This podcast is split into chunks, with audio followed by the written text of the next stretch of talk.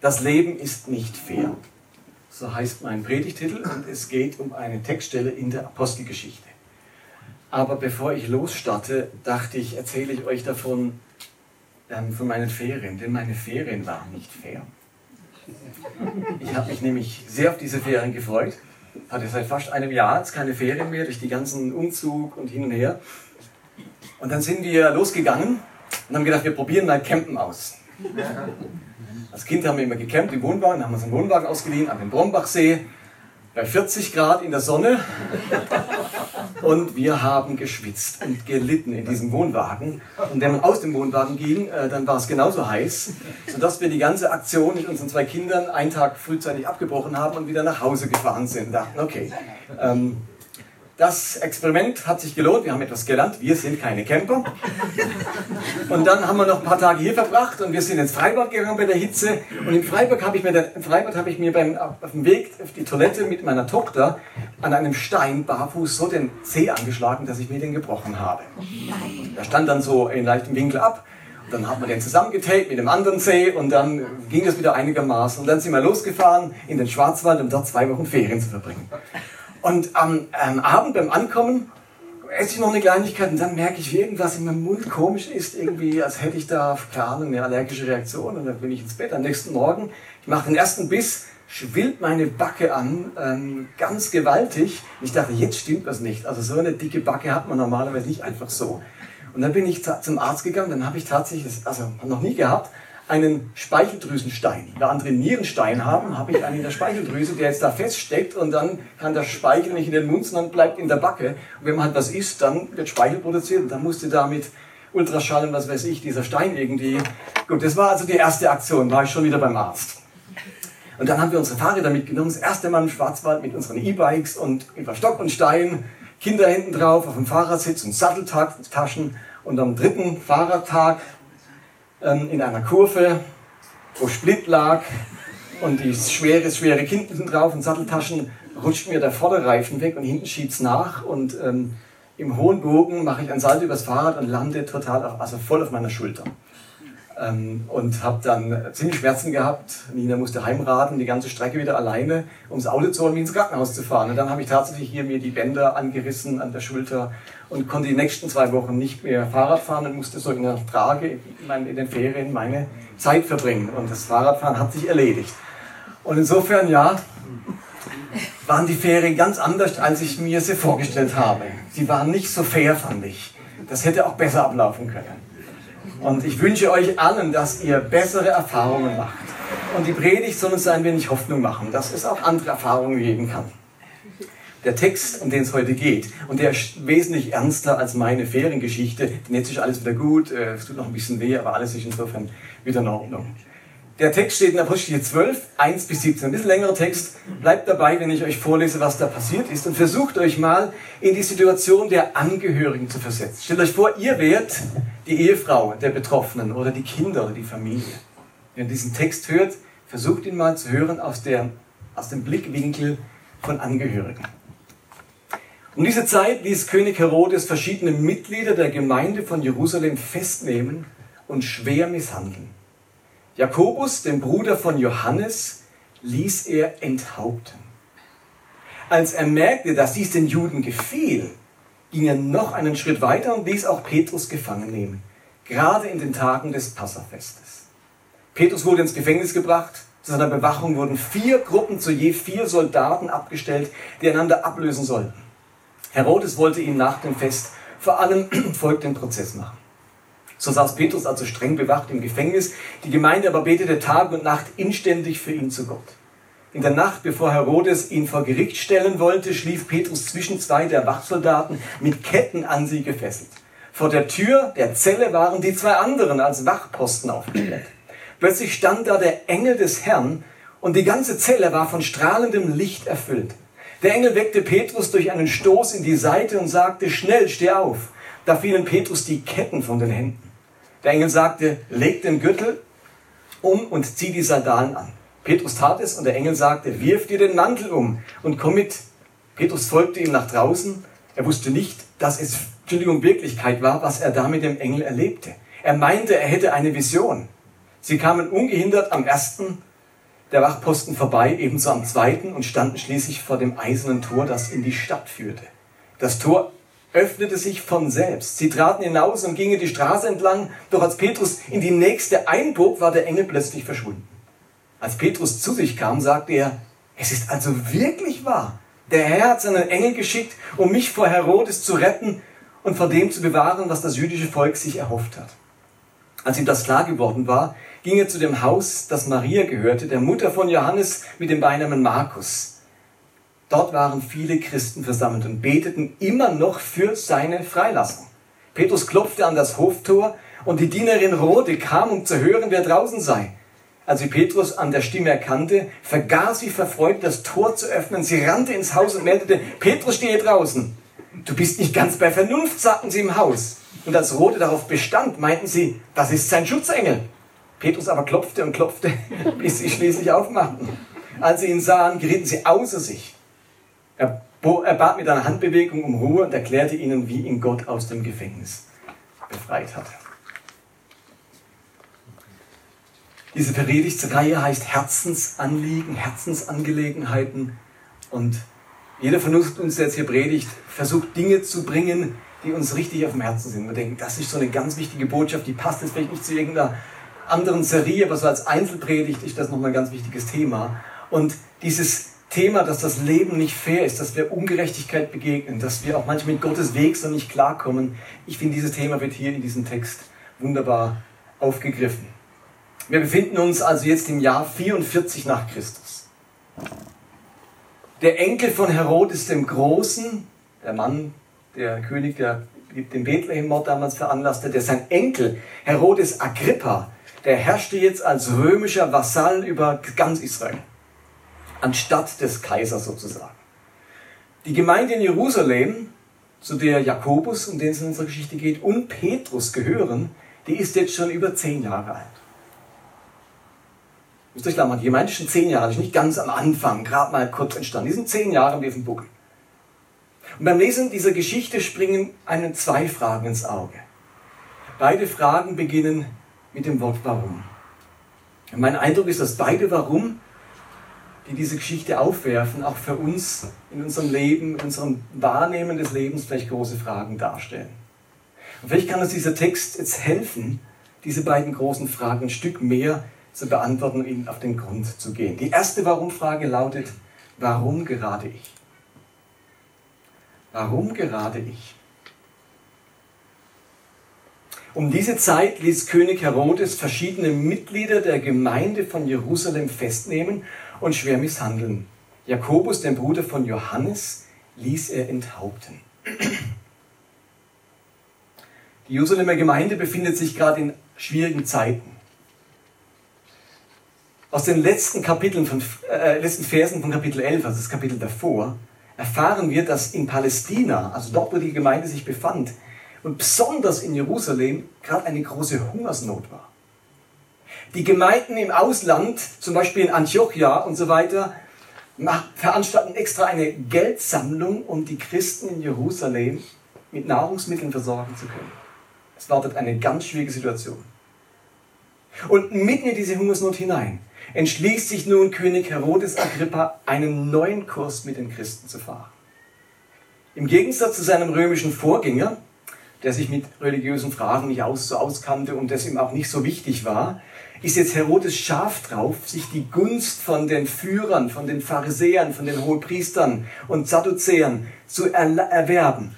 Und er merkte, das gelingt am einfachsten, wenn wir uns einen gemeinsamen Feind nehmen, wenn ich mich ihrer Feindseligkeit anschließe, nämlich mich gegen die Christen stelle und gegen sie vorgehe. Und so kommt's, dass Herodes anfängt, Christen zu gefangen zu nehmen, zu foltern und eben auch hinzurichten. Und einer der führenden Leute in der Gemeinde war Jakobus. Es war so ein Dreiergespann. Petrus, Jakobus und Johannes, diese beiden Zebedeus-Söhne, diese beiden Brüder, Jakobus und Johannes, ist nicht der Jakobus vom Jakobusbrief. Das ist der Bruder von Jesus. Hier geht es um Jakobus und Johannes, diese beiden Söhne des Zebedeus, die zusammen mit Petrus so die, die Dreierspitze der Jerusalemer Gemeinde bilden. Und genau diesen Jakobus, einen Anführer dieser Gemeinde, hat der Symbolcharakter, nicht irgendjemand, den Anführer, lässt er gefangen nehmen und nach römischer Hinrichtungsart dann enthaupten. Und als Herodes wahrnahm, dass das denn die Gunst der jüdischen Führer mit sich brachte, entschließt er sich, einen weiteren Gemeindeleiter sich vorzunehmen, nämlich Petrus. Und dachte sich, es hat bei Jakobus geklappt. Da waren alle ziemlich happy, dass ich das gemacht habe, dass ich so durchgegriffen habe, dass ich konsequent war. Und jetzt geht's Petrus an den Kragen.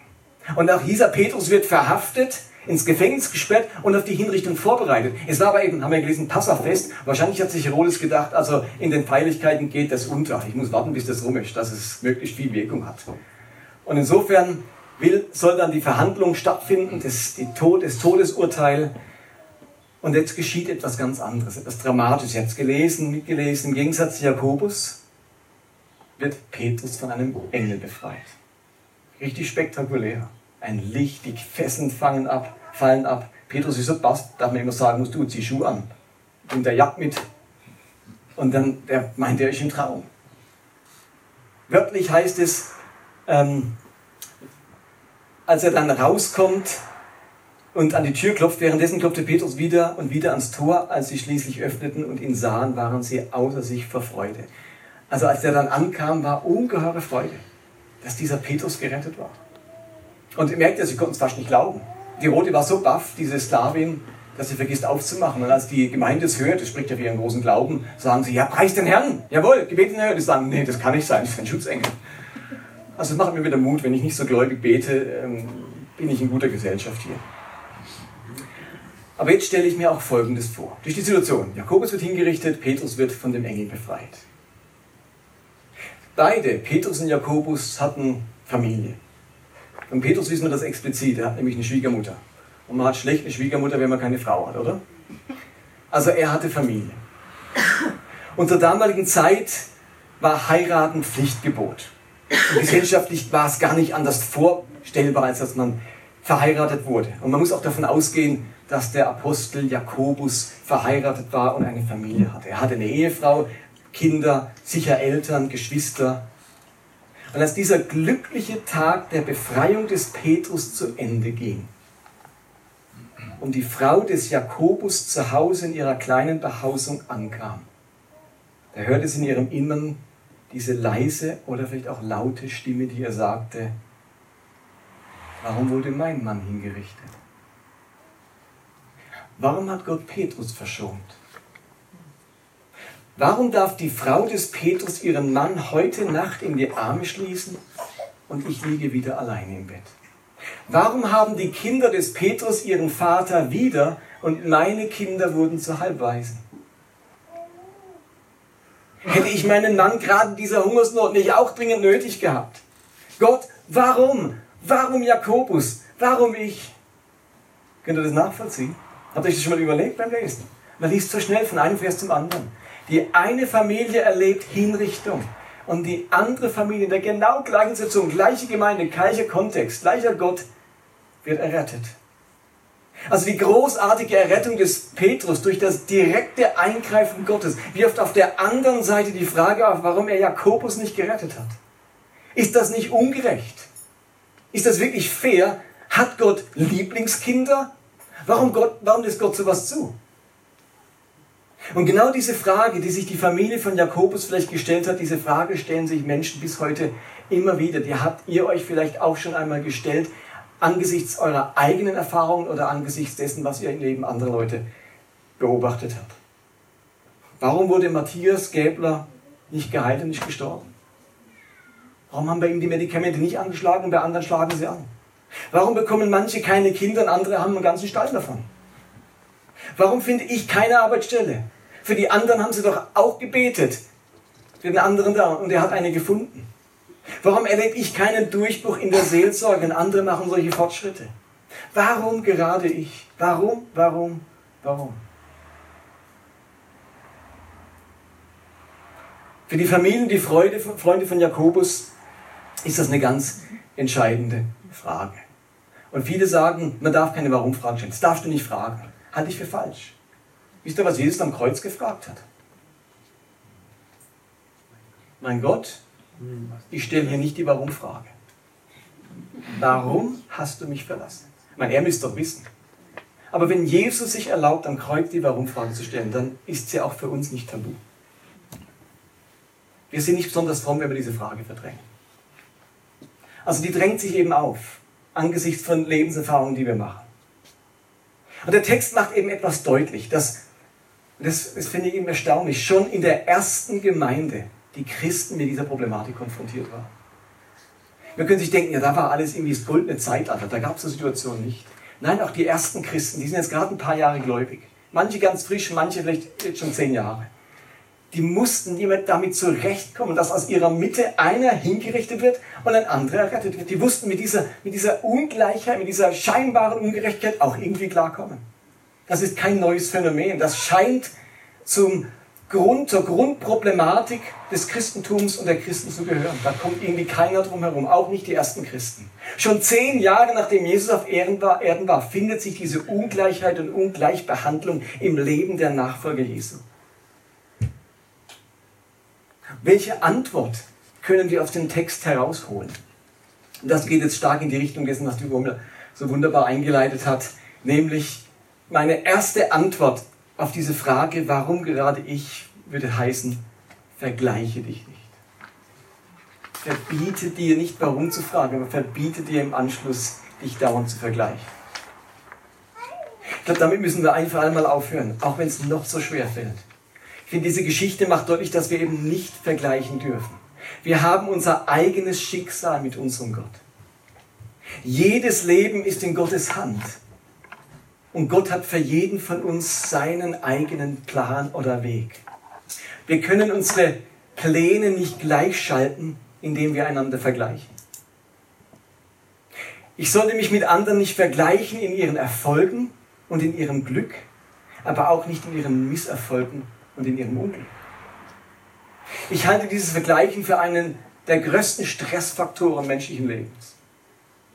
Und beim Austauschen vorhin habt ihr ja auch gemerkt, wie schnell das passiert bei der Arbeitsstelle oder sonst irgendwo, dass man sich eben vergleicht. Was passiert denn? Entweder macht mich Vergleichen neidisch, missgünstig oder unglücklich, wenn ich mich mit denen vergleiche, die mehr Glück, mehr Gesundheit und mehr Erfolg haben als ich. Oder Vergleichen macht mich stolz, arrogant und selbstgenügsam, wenn ich mich mit denen vergleiche, die weniger Glück oder Gesundheit oder Erfolg haben. Wir hoffen alle, dass Vergleichen uns dankbar macht. Aber ganz oft findet eben das nicht statt. Und vor allem, also mir geht so, ich vergleiche mich andauernd mit denen, die es besser können. Ich finde nämlich immer einen, der es besser macht als ich. Der mehr Glück hat als ich. Der leistungsfähiger ist als ich. Also ich finde immer einen. Und angesichts von dessen lose ich immer ab. Da habe ich immer dieses Gefühl, nicht zu genügen oder eben es nicht so gut zu machen oder was besser machen zu müssen. Und ihr erinnert euch ans erste Gebot der zehn Gebote. Das lautet wie? Wer weiß es? Oder müssen wir einen Sonntagsschüler fragen? Das erste Gebot. Du sollst die Gebote nicht vergessen. Wie heißt das? Ich bin der Herr dein. Du sollst, jetzt kommt das Gebot. Genau, keine anderen Götter neben mir haben. Und du sollst dir kein Bild von Gott machen. Das sind die ersten beiden. Keine anderen Götter und kein Bild von Gott machen. Normalerweise verstehen wir darunter ganz klassisch antike Welt, Vielgötterei, Polytheismus und Gott sagt ihnen nur ein Gott, nicht viele Götter. Jetzt könnte man sagen, insofern ist das Gebot für uns nicht mehr relevant. Bei uns gibt es nicht Götterstatuen in Erlangen irgendwo. Richtig, das Siemens-Logo, so eine Götterstatue. Aber eigentlich haben wir das nicht heute mehr. Also ist das Gebot nicht mehr relevant. Aber ich denke, es hat noch eine andere, viel wichtigere Bedeutung für uns. Nämlich, du sollst keine anderen Götter neben mir haben, heißt eben auch, dass man Gott nicht mit anderen Göttern vergleichen soll. Allein Gott ist Gott. Er soll mit keinen anderen Gottesvorstellungen konkurrieren. Und es geht nicht um eine Götterstatue, sondern um eine Gottesvorstellung, um, um Erwartung, ein Gottesbild, das ich persönlich entwickelt habe.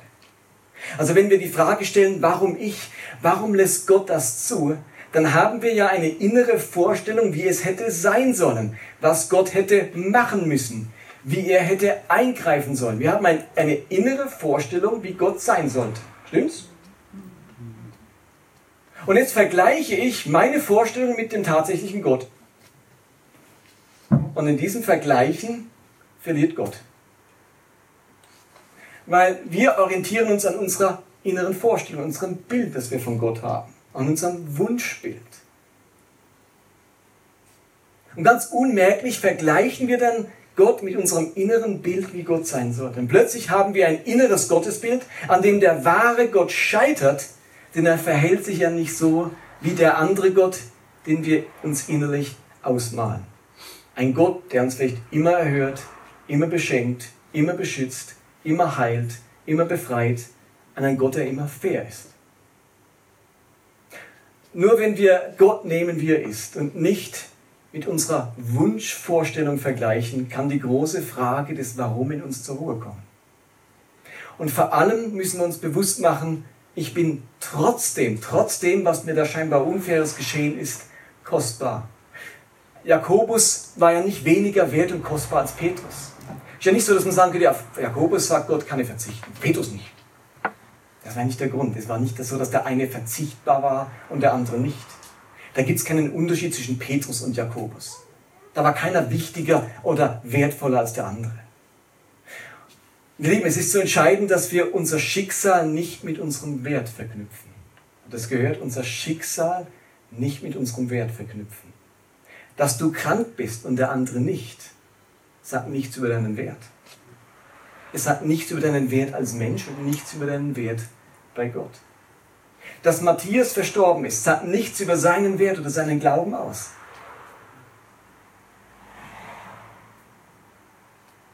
Dass du kein Kind bekommen hast und die anderen ein ganzes Dutzend davon haben, sagt nichts über deinen Wert bei Gott. Dass dir weniger Pfunde anvertraut sind als einem anderen, sagt nichts über deinen Wert.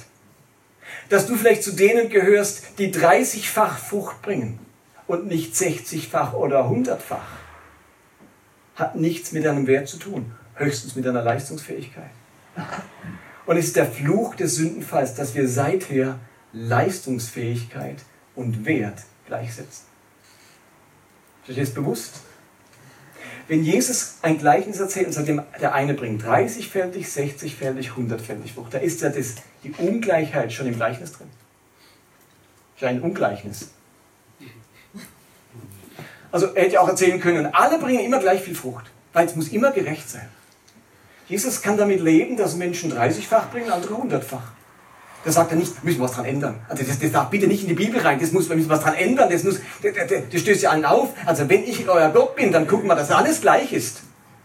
Dann schalten wir alle gleich in ihrer Leistungsfähigkeit, dass alle hundertfällig Frucht bringen. Das macht er nicht. Das scheint ihm gar kein Bedürfnis zu sein. Er sagt, du bist geliebt und wertvoll, kostbar, egal ob 30 oder 100-fach. Das macht für mich gar keinen Unterschied. Da muss ich gar nichts ändern. Wir würden so gerne was dran ändern, weil wir denken, wenn ich nicht hundertfällig bin, bin ich nicht so viel wert wie der andere. Bin ich nicht so brauchbar, bin ich nicht so ähm, kostbar, nicht so nützlich im Reich Gottes und wie auch immer. Gott macht mich zu einem Hundertfältigen, aber mit 30 kann ich nicht leben. Da kacke ich ab neben dem Hundertfältigen. Aber für Jesus scheint das gar kein Problem zu sein. Vor allem, wo hört denn das Vergleichen auf? Woran messe ich denn meinen Wert? Ich werde immer noch einen glücklicheren finden als mich, noch einen leistungsfähigeren, noch einen begnadeteren. Ihr Lieben, die Tatsache der scheinbaren Ungerechtigkeit und Ungleichheit auf dieser Welt, die verlangt in Wirklichkeit nicht nach einer Erklärung, sondern nach einer Disziplin. Nämlich die Disziplin, sich konsequent nicht zu vergleichen und sich nicht in seinem göttlichen Wert beirren zu lassen. Die Ungleichheit der Welt braucht keine Erklärung, sie braucht eine Disziplin. Disziplin, dass ich mir immer wieder verbiete, nein, ich vergleiche mich nicht. Nein, ich zweifle nicht an meinem Wert und an meiner Bedeutung für diesen Gott, auch wenn mir nicht die Ketten abfallen im Gefängnis. Ein ganzes Buch im Alten Testament, das Buch Hiob, beschäftigt sich mit dieser scheinbaren Ungerechtigkeit auf dieser Welt. Ein ganzes Buch, weil das so eine große Frage ist. Nimmt Gott ein ganzes Buch in der Bibel, wo nur diese Thematik hat. Warum muss gerade dieser Hiob so leiden? Und das gesamte Buch beantwortet nicht die Frage des Warum und die Freunde, die sich um Hiob versammeln und diese Frage klären wollen, die scheitern alle kläglich. Also jeder Erklärungsversuch, warum ihm das jetzt passiert, ist, war falsch. Aber eines macht dieses Buch deutlich. Hiob war für Gott ungeheuer kostbar. Er stand bei Gott in höchstem Ansehen. Er leidet nicht wegen seiner Wertlosigkeit, sondern trotz seines Wertes. Man hätte sofort Eindruck, der hat doch irgendwas aufgefressen. Weil die, der, der hatte die Gedanke der Freunde. Irgendwas muss er ausgefressen haben. Irgendwo muss ein Grund sein, dass der jetzt leidet. Und das versuchen die alle vier auf irgendwelche aus allen, aus allen möglichen Blickwinkeln, um dem auf die Schliche zu kommen. Und am Schluss ist die Erlösung vom Buch Nein. Der hat nichts falsch gemacht. Diese verständlichen Erklärungen, ja, da hast du mal was falsch gemacht und da habe ich vom Weg abgekommen, deswegen geht es jetzt schlecht. Die haut nicht hin bei dem Hiob. Sondern das Buch erklärt uns, dass es unerklärliches Leid gibt. Hinter das Hiob nie kommt. Dass aber nichts daran ändert, dass er von Gott immer gesehen wird, geachtet wird, wertgeschätzt wird und Gott immer ganz nah dabei war. Also das Leid der Welt verlangt nicht nach einer Erklärung, sondern nach einer Antwort durch unser Verhalten. Wir vergleichen uns nicht und halten fest an unserem göttlichen Wert. Und damit komme ich noch kurz zum zweiten Warum. Das erste Warum war, warum gerade ich? Das zweite Warum, das diesen Text, das aus dem Text herauskommt, ist die Frage, warum beten? Warum beten? Als Jakobus ins Gefängnis kam und Herodes drohte ihn zu enthaupten, glaubt er, die Gemeinde hat gebetet oder nicht? Klar, ganz klar, natürlich haben die gebetet. Hat ihr Gebet Jakobus befreit? Die Gemeinde musste also erleben, dass sie intensiv beten. Ich gehe davon aus, dass so wie es berichtet wird, wie sie gebetet haben bei Petrus, auch bei Jakobus gebetet haben. Wahrscheinlich sogar intensiver. Und sie mussten erleben, dass sie kommen da zusammen, vielleicht auch bei der Maria im Haus, und beten alle Sturm, dass Jakobus errettet wird. Und dann kommt die Nachricht, klopf, klopf, klopf, Jakobus ist enthauptet. Und nicht, er steht vor der Tür. Also dieser Jakobus wurde enthauptet, obwohl sie gebetet haben. Diese Erfahrung musste diese Gemeinde machen und verkraften. Und es ein paar Tage oder Wochen später wird Petrus verhaftet. Was wird bei manchen im Kopf umgegangen sein? Wozu beten? Beim ersten Mal hat es auch nichts genützt. Ich meine, bitte gib mir einen guten Grund, warum wir uns wieder treffen sollen, eine Nacht durchbeten sollen. Beim Jakobus hat es doch auch nicht funktioniert. Warum sollen wir für Kranke beten? Unser lieber Bruder ist doch auch gestorben. Warum soll ich? Da hat es doch auch nicht. Also mir liegt dieser Gedanke ganz nah. Über den stolper ich ganz schnell. Vielleicht nicht fern, weil ich ja auch Erfahrungen mache, dass meine Gebete nicht erhört wurden. Und etwas in mir sagt mir vielleicht wie dort, warum beten? Auch das steckt in diesem Text, in dieser Geschichte drin. Ich persönlich habe das ganz intensiv erlebt im Zerbruch meiner Ehe. Ihr müsst euch vorstellen, zu dem Zeitpunkt war ich 20 Jahre verheiratet und ich habe mir so wirklich zur Angewohnheit gemacht gehabt, regelmäßig, fast jeden Tag unter der Woche einen Gebetsspaziergang zu machen und dort auch für meine Ehe, für meine Familie zu beten. Es war eigentlich mein tägliches Gebetsanliegen, ähm, dass Gott unsere Ehe schützt, unsere Ehe bewahrt und äh, unsere Familie bewahrt, weil, ich weiß, was es bedeutet, wenn eine Ehe zerbricht. Habe oft genug vielleicht im Umfeld miterlebt.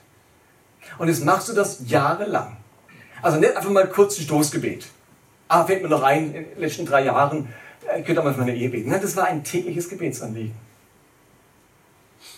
Und dann, nach 20 Jahren, ich hab, wir haben jedes Jahr vier, fünf Ehewochenende miteinander gemacht. Ich, wir haben nach dem Motto gelebt, ein Abend die Woche als Ehepaar, ein Tag im Monat, ein Wochenende im Vierteljahr, wo wir als Ehepaar uns Zeit nehmen. Ich habe versucht, vier Abende die Woche zu Hause zu sein für die Familie.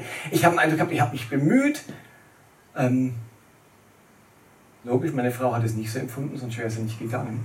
Und dann kam ich eines Morgens, sie ist noch in meinem Arm eingeschlafen, Samstagabends. Am Sonntagmorgen sagte sie zu mir, ähm, hey, ich habe einen Predigtdienst in einer anderen Gemeinde, bin da losgefahren, bis nachher, bis du heimkommst, habe ich einen Kuchen gebacken, wenn du nach Hause kommst. Und dann bin ich zu dem Predigtdienst und als ich nach Hause kam, stand kein Kuchen auf dem Tisch, sondern ein Brief. Und in diesem Brief hat sie mir mitgeteilt, dass sie mit einem anderen Mann zusammengezogen ist, eine Wohnung gemietet hat und nie mehr zurückkommt. Und hat die Kinder mitgenommen und weg war sie und kam nie mehr zurück. Und ich war, ihr könnt euch nicht vorstellen, wie schockiert, also ich, ich habe ein Jahr lang danach jeden Tag alle Tränen vergossen, die ich habe. Ich konnte das nicht glauben, niemand hat was gewusst. Ich habe nichts gewusst, ihre Freunde, ihre Eltern, kein Mensch, alles heimlich. Natürlich haben wir jetzt, also wir sind heute wieder sehr versöhnt miteinander und, äh, und ich bin drei Jahre in die Seelsorge hinterher, also keine Angst. Ähm, ähm ich habe meine Seite angeschaut, natürlich lag ganz viel an mir. Äh, und das war einfach eine Reaktion. Aber ich will damit nur sagen, jetzt betet man jeden Tag für etwas. Und plötzlich zerbricht das. Da fragt man sich doch hinterher, wenn man jeden Tag für seine Ehe betet, was für, warum soll ich noch beten morgens, dass meine Kinder heil in die Schule kommen? Warum soll ich noch irgendein Stoßgebet sprechen? Wenn so viel Beten, wenn so intensives Beten nichts gebracht hat, ich meine, was nützt denn da überhaupt noch Beten? Und, und diese Frage musste ich für mich klären. Ich wollte nicht, dass diese schlechte Erfahrung ab dann mein schlechter Ratgeber ist, wenn es ums Beten geht. Ich wollte nicht, dass diese Erfahrung ständig die Stimme in meinem Kopf ist, die mir sagt, vergiss es einfach, bringt ja sowieso nichts. Überleg doch mal, was dir passiert ist. Ich meine, willst du da noch mal beten? Und ich habe etwas ganz Spannendes erlebt. Nämlich auf die Frage, warum ist das passiert und was hat Beten für einen Sinn und kann ich Gott wieder vertrauen, habe ich keine Antwort gefunden. Aber Frieden. Das fand ich also ein phänomenales Erlebnis. Ich habe keine Antwort gefunden und trotzdem Frieden erlebt. Etwas, wo Paulus im Philipperbrief beschreibt, wenn er sagt, der Friede Gottes, der höher ist als all unser Verstehen, als all unsere Vernunft, bewahre unsere Herzen und Gedanken in Christus. Und genau das habe ich erlebt, dass der Verstand keine Antwort findet, keine Erklärung findet. Ich konnte mir das nicht so zurechtlegen, dass ich sage, ah, jetzt macht wieder Sinn. Und trotzdem erlebt man einen Frieden, der einem eben wieder befähigt und ermutigt, doch wieder zu beten, doch Gott wieder zu vertrauen, sich ihm doch wieder anzuvertrauen und anzubefehlen.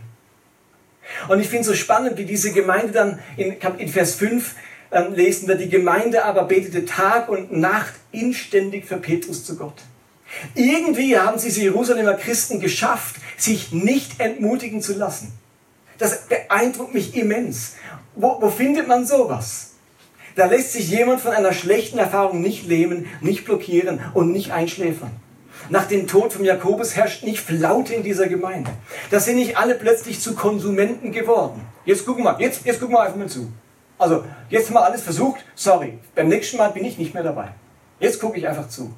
Diese Christen bleiben aktiv, handlungsbereit, hingegeben, initiativ.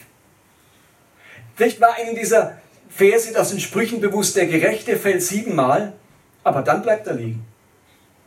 Nein, und steht trotzdem wieder auf. Oder wie oft soll man vergeben, wenn jemand anderen schuldig wird? Derselbe? Irgendwann langt's dann. Nee, 77 mal 7 mal. Also ein Bild im Jüdischen für ohne Aufhören, immer und immer wieder. Der Gläubige betet immer wieder, auch wenn es das letzte Mal nicht geklappt hat. Das fasziniert mich an dieser Gemeinde. Diese Gemeinde bleibt erwartungsvoll. Da herrscht das Motto, wenn nicht beim letzten Mal, dann dieses Mal. Oder jetzt erst recht. Und wir alle haben in unserem Leben doch schon genügend Dinge erlebt, wo etwas schief gegangen ist, wo etwas nicht geklappt hat, wo etwas nicht funktioniert hat. Und dann gibt es zwei Gruppen von Menschen. Die einen, die ab dann die Finger davon lassen und es nie mehr versuchen. Ihre schlechten Erfahrungen werden zum größten Lehrmeister. Und dann gibt es die andere Gruppe von Menschen, die geben nicht auf. Die versuchen es immer wieder. Die bleiben erwartungsvoll, die bleiben aktiv. Diejenigen, die trotzdem gebetet haben, die durften jetzt miterleben, dass dieser Petrus tatsächlich befreit wurde. Es geht ja nicht nur ums Durchhalten. Dann kommen auch die Momente, wo tatsächlich wieder Gebetserhörungen geschehen.